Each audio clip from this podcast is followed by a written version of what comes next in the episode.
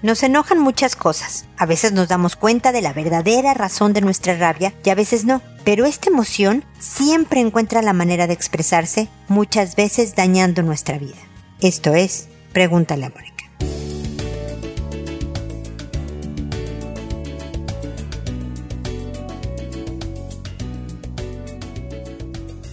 Bienvenidos amigos una vez más a Pregúntale a Mónica. Soy Mónica Bulnes de Lara. Como siempre, feliz de encontrarme con ustedes en este espacio que está de fiesta, todavía estrenando página nueva, nuevos colores, nuevo logo, renovación total. Así que estén muy pendientes de las redes sociales porque habrá noticias que podrían interesarles y eh, espero que además les puedan servir, que eso es lo que más me importa, ¿no? El día de hoy quiero hablar de cuando cargamos con un enojo crónico algo que nos pasó en la infancia, algo que no tuvimos en la infancia, alguna situación muy fuerte ya en la vida adulta y que te deja enojada que te deja enojada a veces contigo, a veces con el mundo, a veces con una persona en particular, a veces todo revuelto. Y por lo tanto, cuando no la hemos resuelto, empieza a destruir la ira, la rabia, el enojo guardado te destruye a ti, destruye tus relaciones de trabajo, familiares, de pareja, con los hijos, destruye el ambiente de paz en el que se supone que deberías de moverte. Entonces, aunque la rabia nos da fuerza,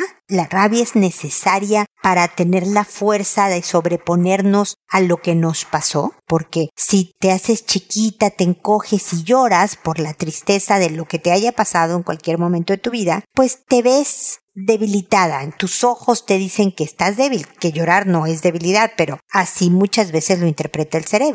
Pero si te enojas, como que hay un poder aquí de no, no, esto no me voy a dejar, voy a salir adelante, no, voy a hacer no sé qué. Y, y esa fuerza es bien necesaria para sobreponerte a las dificultades, los desafíos de la vida. Pero si te quedas con esa rabia guardada y deja tú, la diriges hacia ciertas cosas, por ejemplo, la puedes dirigir contra ti misma y hacer cosas poco saludables para, no sé, físicamente. Puedes boicotear relaciones. Puedes no darte permiso de tener la vida que te mereces, de paz, de tranquilidad, de alegría. Si lo diriges a otras personas, empiezas a tener agresiones pasivas, a buscar drama y problemas. ¿Me explico? Entonces, perfecto. La rabia es una sana parte de sobreponerte a algo que te pasó. Pero después hay que dirigirla, y por eso el título de este episodio, hacia lo que construya,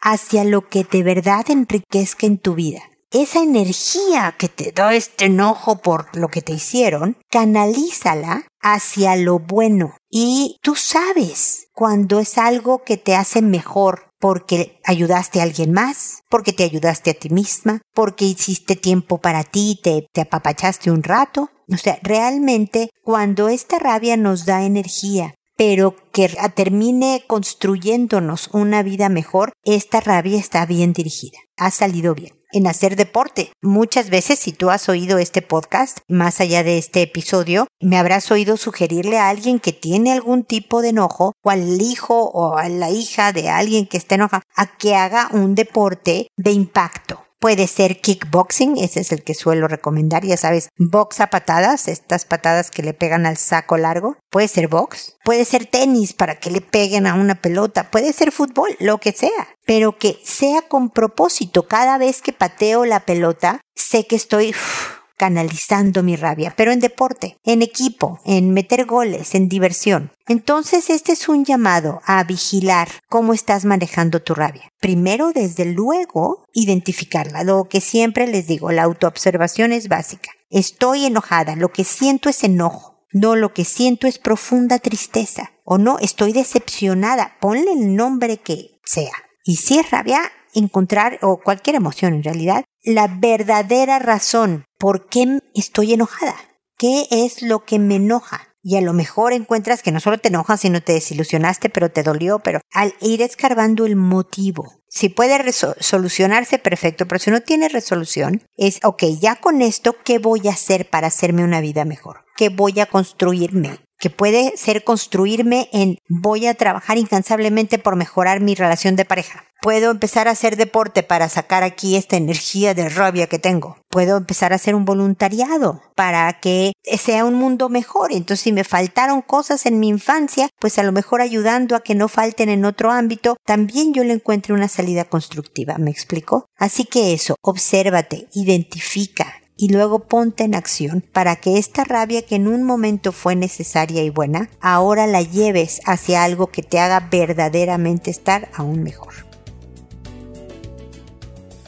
Bueno, ese es mi comentario inicial. Espero que les sea útil. Como siempre, les pido que dejen algún comentario positivo si les gustó lo que eh, es este podcast en las plataformas donde lo oigan, Spotify, Google, Apple, donde lo estén oyendo, que ojalá hagan una reseña del podcast. Ayuda muchísimo en mi trabajo y siempre se los voy a agradecer. Y les recuerdo que estoy en redes sociales, que ahí está Instagram, Twitter, Facebook, LinkedIn inclusive, con herramientas e información para ayudarles a que todos, entre todos, mejoremos nuestra vida. Y especialmente ahora estén bien pendientes porque, por ejemplo, quiero dar una charla, una conferencia sobre educación de hijos que tal vez pudiera ser de utilidad. Así que espero verlos por ahí. Y recuerden que cualquier consulta directa para comentar esto de la rabia o cualquier otro tema de mi especialidad, ahí está en mi página www.preguntaleamónica.com. En el botón de envíame tu pregunta me llegará mi correo personal.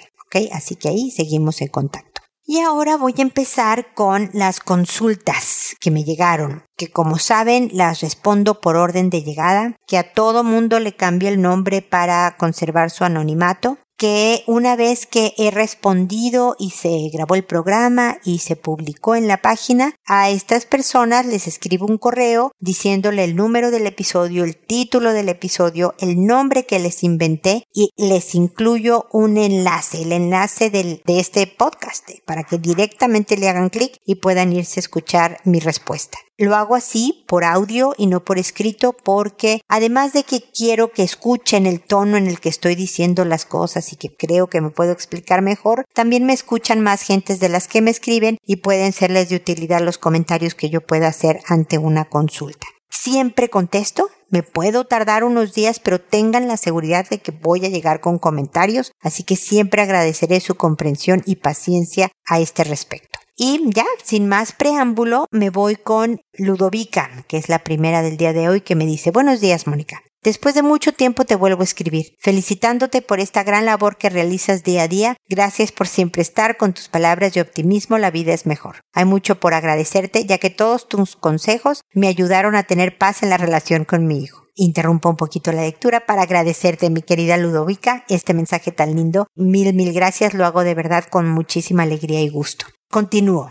Ahora te consulto porque tengo a mi niña de ya siete años que está en primer grado y este año después de tanto encierro recién fueron a clases presenciales, pero me da mucho miedo a veces que tenga mi forma de comportarse. Como por ejemplo conmigo y en casa habla normal, no mucho, y a veces eso me asusta. Te comentaré algunas cosas que le han pasado en el colegio. Hay una niña que siempre está molestándole. Le tiraba puñetes, la pellizcaba y mi hija nunca respondió a ello. Siempre le contaba la Miss. Yo no sabía hasta que me lo contó o yo noté que tenía un rasguñón. La directora me dijo que la niña era así porque los padres le golpean, pero de igual forma le indiqué que tenga cuidado. Hoy me di cuenta que estaba llevando lápices para regalar a otra compañerita. Después de tanto que le insistí, me comentó que la niña le dijo que si no le regalaba un lápiz no iba a ser su amiga, y por ello ella le llevaba el lápiz. Y no era la primera vez que le había regalado. Antes yo había conversado con ella y le indiqué que puede prestar, pero no está regalando. Y aún así, hoy le estaba llevando un lápiz y borrador. Quisiera saber cómo afrontar esta situación o cómo enseñarle a no ser tan buena. Le comento que le bajaron puntos por dejar que su compañera copie de su cuaderno. Mi hija es muy poco de hablar. Yo le he dicho que le diga a la niña que yo la castigué por llevar lápices de más al colegio. No sé si hice bien, pero eso se me ocurrió. Ahora mi hija nunca respondió con golpes a la niña porque ella sabe que eso no está bien. Ahora le lleva lápices a su amiga porque la amenazó que no sería su amiga y porque dice que su papá no le compra lápices a su amiga. Pero digo yo, ¿ese comportamiento es porque mi hija es buena o estará siendo atacada con bullying? Hablé con la profesora hoy. Le dije que no le diga nada a mi hija porque yo le había dicho que solo preguntaré y no le diré lo de su amiga. Pero si lo hice fue porque entiendo que los adultos deben estar más al pendiente de los niños. O hice mal y por eso y por lo que le pegaba a la otra niña, ya le tendrán cólera a mi niña. Yo no sé qué pensar. Espero puedas ayudarme en esta situación. ¿Se necesitará que mi hija pase alguna terapia?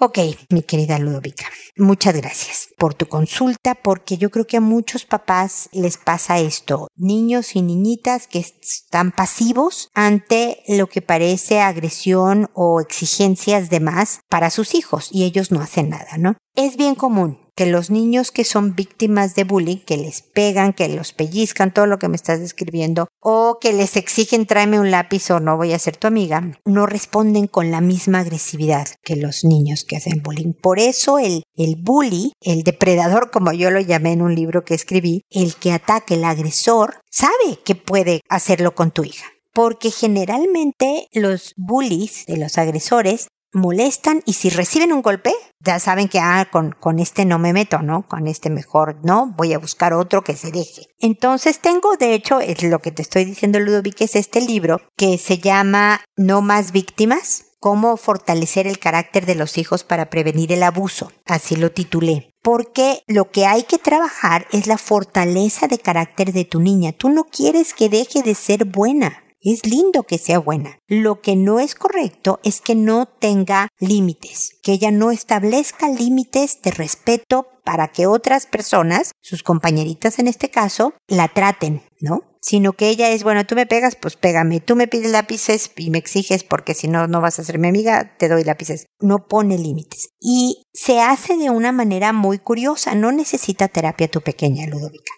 pero hay formas de ir fortaleciendo el carácter de los hijos. Por ejemplo, ayudando en la casa, ¿no? Teniendo trabajo de la casa y no decirle todas las veces, pero muchas veces de, oye, gracias por poner la mesa porque me ayudas mucho, como equipo familiar me ayudas mucho. Oye, ¿te encargas de esto? Oye, tienes cita con el dentista, ¿no? Hay que hacer una cita con el dentista porque te ha dolido un diente. ¿Qué te parece si la haces tú? Yo aquí estoy al lado tuyo, pero tú vas a marcar y le vas a pedir a la señorita y le dices que, mira, dile que el martes en la tarde, porque yo te puedo llevar el martes en la tarde. ¿Me explico? Le empiezas poco a poco a encargar cosas. Vas a una tienda y le dices, oye hija, por favor pregunta el precio de tal cosa yo aquí estoy, y tú bajo tu supervisión y todo, dejas que se enfrente a situaciones que le son un poco difíciles pero totalmente manejables, que le van a dar una sensación de capacidad. Esto toma tiempo, Ludovica. Hay otras muchas formas de fortalecer el carácter de los hijos, pero se trata de que venga del interior de ella. Se ve que tu hija es introvertida, es de pocas palabras, es tranquilita y demás, por lo tanto su grupo de amigos es limitado. Esta niñita, por ejemplo, que le exige lápices. Bueno, parte a lo mejor es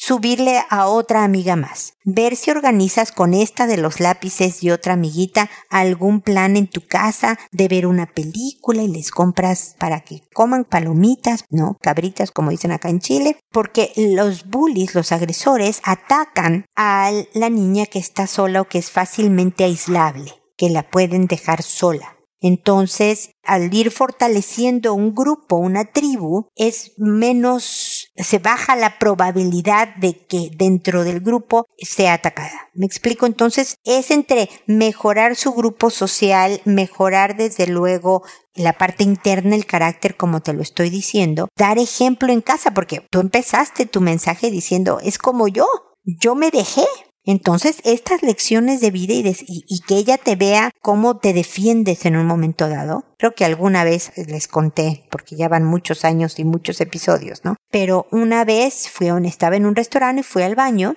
y uno de los meseros me quiso espiar. Afortunadamente yo me di cuenta y antes de que pudiera el hombre ver nada, vi que se estaba asomando al, al baño y salí inmediatamente y lo acusé frente a su, al, al gerente del restaurante o al jefe de personal del restaurante o lo que sea y tal cual. Y llegué a la casa y se lo conté a mis hijos para que con educación, no insultando al pervertido ese, ni mucho menos, este, pero con educación, pero con firmeza, decir, oye, yo no me voy a dejar que me hagan estas cosas. Entonces también el ejemplo influye muchísimo.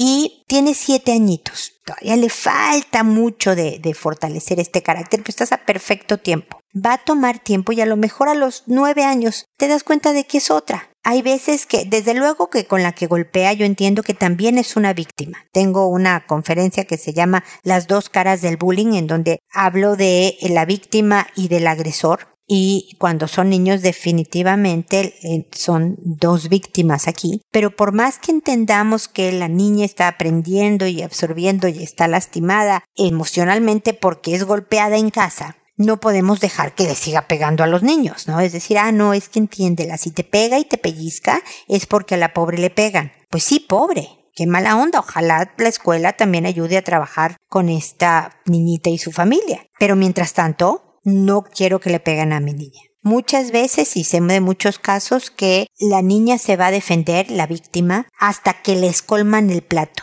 A mi hijo le hicieron bullying hace muchos años y no se defendía. Y de verdad yo le decía, si te pegan, pégale. Y él me decía, no, mamá, me van a suspender. Y yo, pues que te suspendan. Yo gustosa te firmo la suspensión. No hay problema. Pero, no, ya sabes, yo defiéndete, porque no quería, obviamente, que lastimaran a mi hijo. Pues no había caso. Seguía siendo molestado por este niño. A unos niveles ya bastante molestos, ¿no? Entonces, pero un día, este niño se pasó de la raya. Le dijo a mi hijo algo sobre mí, un insulto hacia mí y el lindísimo, y eso me enternece siempre, eso ya no lo pudo permitir él. Que se metan con él, ok, que se metan con su mamá, no gracias. Y se le fue a los golpes y llegó a la casa efectivamente con una suspensión de dos días porque se había defendido. Ese día cambió una parte importante y buena de mi hijo. Como le dije, no hubo castigo. Yo no estoy condonando la agresión en ningún caso, pero yo sí definitivamente apoyo la defensa personal.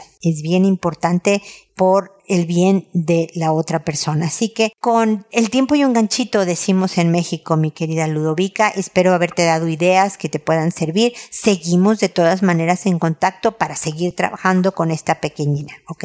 Y luego está Madeleine, que me dice, señorita, el motivo de atreverme a escribirle es porque me siento triste. Pese a que yo hablo con mi hijo, busco otra forma de llamarle la atención, yo he cambiado en tratarlo porque antes sí era estricta. Tenía muy poca comunicación, todo eran tareas, incluso le han caído sus correazos. Ahora juego con él, le doy la atención, pero me he dado cuenta que ahora mi niño está más malcriado, es más, hasta insolente, y sinceramente ganas no me faltan de darle una bofetada. Ahora él te reta. No sé si es por llamar la atención, pero trato de no caer en esa provocación. Me dice, si quieres pégame, ahora qué me vas a hacer, etcétera, etcétera. Señorita, ¿qué debo hacer? Madeleine, excelente consulta, fíjate, porque entiendo que un niño pre-pubertad, pre, pre, preadolescencia, tu hijo tiene ocho años, se empiece a poner insolente. Y luego siento decirte, Madeleine, lo siento muchísimo, se va a poner peor. porque la, la preadolescencia, que es de los 9 a los 12, la adolescencia de los 13 a los 19, imagínate, tienen diferentes grados y diferentes etapas y luego son un encanto y luego son insoportables y así van brincoteando por la vida. Fuimos nosotros también brincoteando por la vida. Es decir, tu niño es un niño normal. Pero también quiero pensar, Madeleine, que él estaba acostumbrado a otro trato, al de la mamá estricta y que golpeaba. Entonces desconcierta de repente que mi mamá cambió. No te la creo y él puede sentir también que por lo que hizo debería recibir un castigo corporal como el que antes recibía. ¿no? Es una combinación de varias cosas. Pero tú bien lo dices, trato de no caer en esa provocación. No enganches, mi querida Madeleine. Hay muchas maneras de ir educando y de ir cambiando la cultura familiar. Te cuento, y ojalá me puedas seguir en, en Instagram, arroba Pregúntale a Mónica, ahí me encuentras. Voy a dar una conferencia en este mes que empieza ahora en julio de educación de hijos. SOS, mi hijo no me obedece, se va a llamar. Y ahí voy a hablar de una estrategia educativa para que con cariñosa firmeza, es decir, sin correazos, sin gritos, sin amenazas, sin chantaje emocional, los hijos poco a poco sean colaboradores, respetuosos, sean normales, ¿eh? De repente contesten mal y de repente se rebelen y porque el niño necesita lo que estábamos hablando con Ludovica hace un minuto, ¿no? ¿Cómo crees que un niño va a ejercer su defensa personal si no la practica con los papás o con el hermano, ¿no? Y de repente tú le dices, hijo, haz esto y que te conteste, no quiero. Pues una parte de ti también está viendo a este niño que está aprendiendo a defenderse a defender su territorio. Desde luego eres la mamá y hay cosas que tiene que hacer, pero esa es toda una estrategia educativa. Entonces haces bien en haber cambiado la manera, en tratar de ir acercando la comunicación, en hacerlo todo con cariñosa firmeza. Ya sé, hijo, te estoy cayendo pésimo. Díselo. Ya sé que te cae pésimo que te diga que tiendas tu cama. Yo me acuerdo cuando mis papás me lo decían, oh, qué mal me caía. Pero lo tenemos que hacer para mantener la casa en orden y, y bien. Así que, mira, son las 11 de la mañana, tienes hasta las 2 de la tarde para atenderla. Espero que lo hagas, mi amor, porque cuento con tu apoyo para este labor de equipo que hablaba yo, el equipo familia que entre todos funcionamos. Pero si para las 2 de la tarde no la atiendes, pues sí va a haber una consecuencia. Y yo no quiero que tú decidas por la consecuencia. ¿Cuál es esa consecuencia, mamá? No sé, Madeleine, y tú decidirás si es, no sé si tenga uso de celular, televisión, videojuegos, eh, salir con un amigo, eso se va a ver castigado. Pero lo habrás decidido tú, yo no quiero llegar a eso. Entonces, porfa, te estoy dando todo un rango para atender tu cama. ¿Ok? Y te vas canturreando aunque por dentro tú estés de, ay, no soporto que este niño no diga que sí a la primera. Poco a poco va a ir agarrando la onda del nuevo sistema y se incorporan y funciona, te lo digo por experiencia no solo profesional, sino también personal, de maravilla. Esta es la, la estrategia educativa que yo apliqué con mis hijos durante toda su crianza. Desde luego no fue perfecta. Desde luego, te puedo decir varios puntos que yo hubiera hecho diferentes ahora que lo veo. Pero la cariñosa firmeza, la forma de establecer las reglas de la casa, todo esto es algo que, que, dio frutos. Ahora son tres personas, porque tengo dos hombres y una mujer, adultos jóvenes, responsables, independientes, autónomos, buenos personas. Estoy muy orgullosa de mis hijos. Entonces está probado esto. Así que vuélveme a escribir, te puedo seguir acompañando para ayudarte a cambiar la cultura familiar. Aquí estoy en el podcast, desde luego, como decimos en México, a tus órdenes, pero también estate muy pendiente para que no te pierdas esa conferencia porque además voy a resolver dudas personales, va a haber una buena interacción de manera que realmente la sientan útil, ¿ok? Así que ahí los espero y espero también, Madeleine, que sigamos en contacto. Y además espero amigos que nos volvamos a encontrar en un episodio más de Pregúntale a Mónica. Y recuerda, siempre decide ser amable. Hasta pronto.